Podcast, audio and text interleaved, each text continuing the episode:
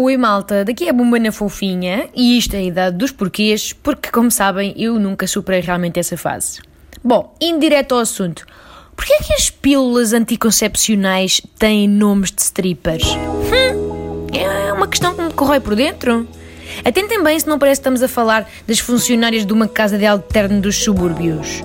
Alexa Selene, aranca com capa a Yasmin, a sua irmã mais nova, mas não menos atrevida, a Yasminel, a Diane 35, Clarissa, a Tamisa e a Ginera.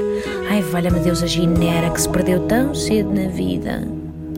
Eu não sei o que aconteceu nas reuniões em que se decidiram estes nomes, minha gente, mas eu desconfio que o brand manager se terá virado para o sales manager com ar super confiançudo e deve ter dito assim: pá, sabes que isto tem que ser um nome de mulher, sabes? Para elas se sentirem à vontade, para sentirem que a pílula é, é como uma amiga, entendes? Um ouvinte, uma BFF.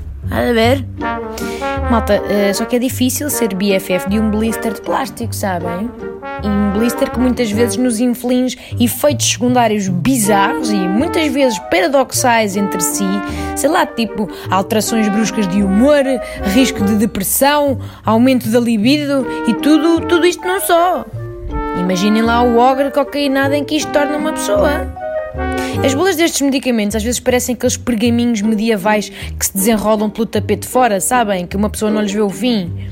É que no meio de tanta contraindicação, é claro que estamos destinadas a ser uma vez a uma mulher em cada mil a quem acontece algum daqueles sintomas esquisitos.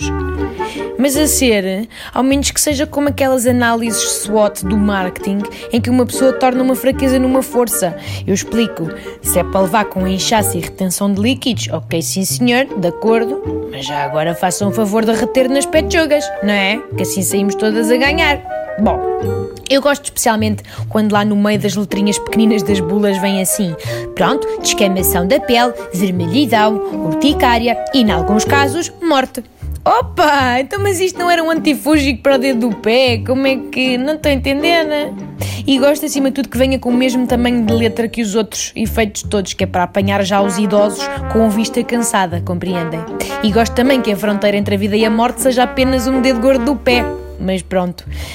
Mas não é o caso da pílula, que eu saiba. Eu diria que corremos apenas o risco de morte quando queremos tomar aquilo e depois a pílula sai disparada da cartela e depois cai no chão e camufla-se uh, na madeira e depois é impossível encontrá-la e, e, uma pessoa tem que andar de rabo para o ar com, com o crânio à mercê dos cantos pontiagudos dos móveis. Não há maneira de encontrar. E depois temos de tomar a quinta-feira, apesar de ser quarta, e isso lixa-nos completamente a sequência da semana. Quer dizer, é que mexe profundamente com o centro nevrálgico do nosso inner OCD. E isso é coisa para dar cabo do coração a uma pessoa.